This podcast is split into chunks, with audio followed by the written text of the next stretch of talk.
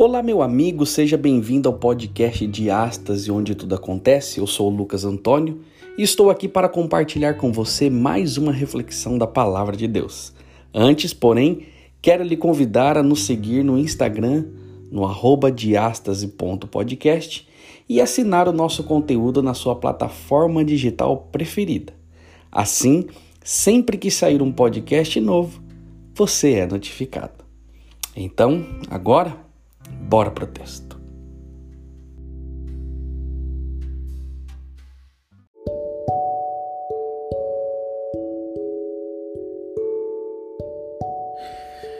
Muito bem, o texto de hoje, em Efésios capítulo 5, do verso 15 ao 17, diz assim: Portanto, vede prudentemente como andais, não como os nécios, mas como os sábios, remindo o tempo, porquanto os dias são maus.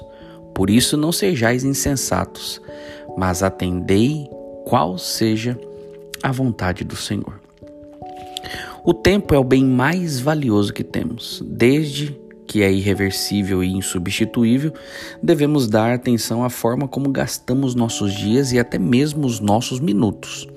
O tempo é um dom de Deus, e isso significa que nós não somos proprietários, mas administradores e um dia seremos responsabilizados pela forma como usamos o que foi confiado a nós. De acordo com o versículo 15, há apenas duas formas possíveis de viver: de maneira sábia e tola. Vamos primeiro considerar o que está envolvido em usar o tempo sabiamente. Aqueles que percebem que os dias pertencem a Deus terão cuidado de ver como vivem seu objetivo é compreender a vontade do Senhor e alinhar os seus horários e atividades com os seus propósitos. Procuram essa orientação diariamente através da palavra e da oração, num relacionamento em espírito e em verdade.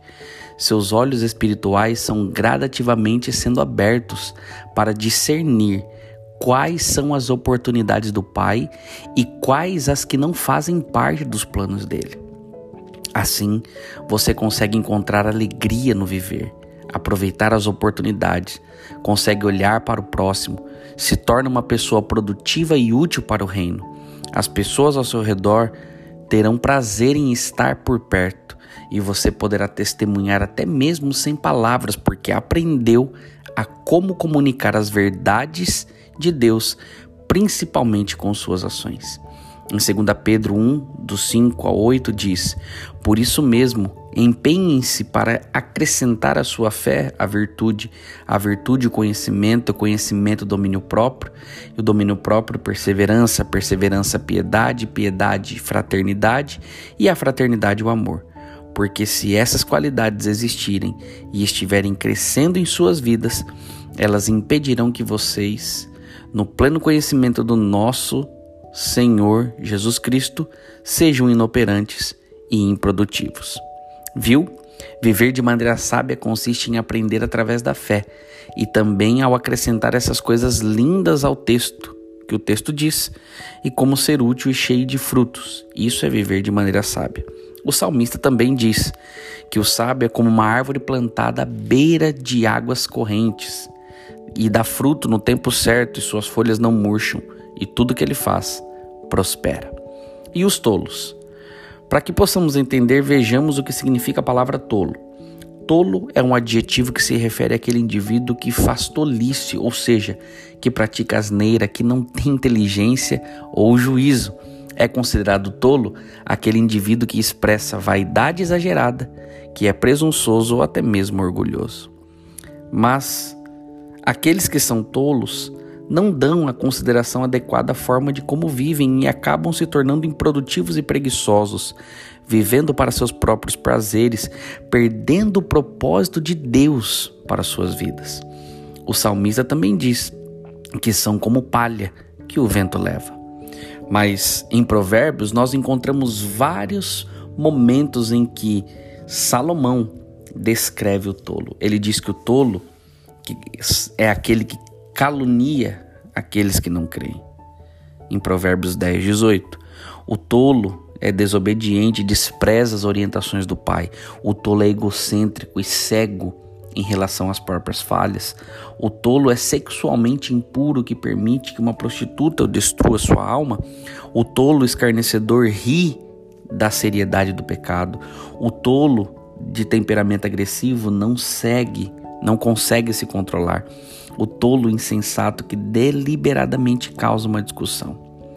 Depois disso, o tema dá até para montar uma série sobre tolice, com exemplos do livro de Provérbios, quem sabe? Mas vamos terminar. Outros tolos ainda podem ter uma vida muito movimentada, extremamente bem-sucedida pelos padrões mundanos. Mas se os seus dias são ocupados com atividades que não são a vontade de Deus para eles, infelizmente também estão perdendo tempo e acabarão percebendo, como disse Salomão no final, tudo é vaidade. Para aproveitar ao máximo as oportunidades que Deus tem para nós, é melhor começarmos cada dia com Ele, discernindo a Sua vontade e pedindo que Ele direcione nossas atividades. O melhor é entregar a Deus nossos sonhos e termos paciência para entender Sua resposta. A Bíblia contém Sua vontade para cada um de nós. E Deus ainda dá um conselho entre a vida e a morte, entre a bênção e a maldição, entre a sabedoria e a tolice. Os céus e a terra tomo hoje por testemunha contra vós, que te tenho proposto a vida e a bênção. A morte. Deixa eu ler o texto de novo. Os céus e a terra tomo hoje por testemunhas contra vós, de que tenho proposto a vida e a morte, a bênção e a maldição. Escolhe, pois, a vida, para que vivas tu e a tua descendência. Deuteronômio 30, 19. E aí? O que, que você escolhe hoje? Que Deus abençoe.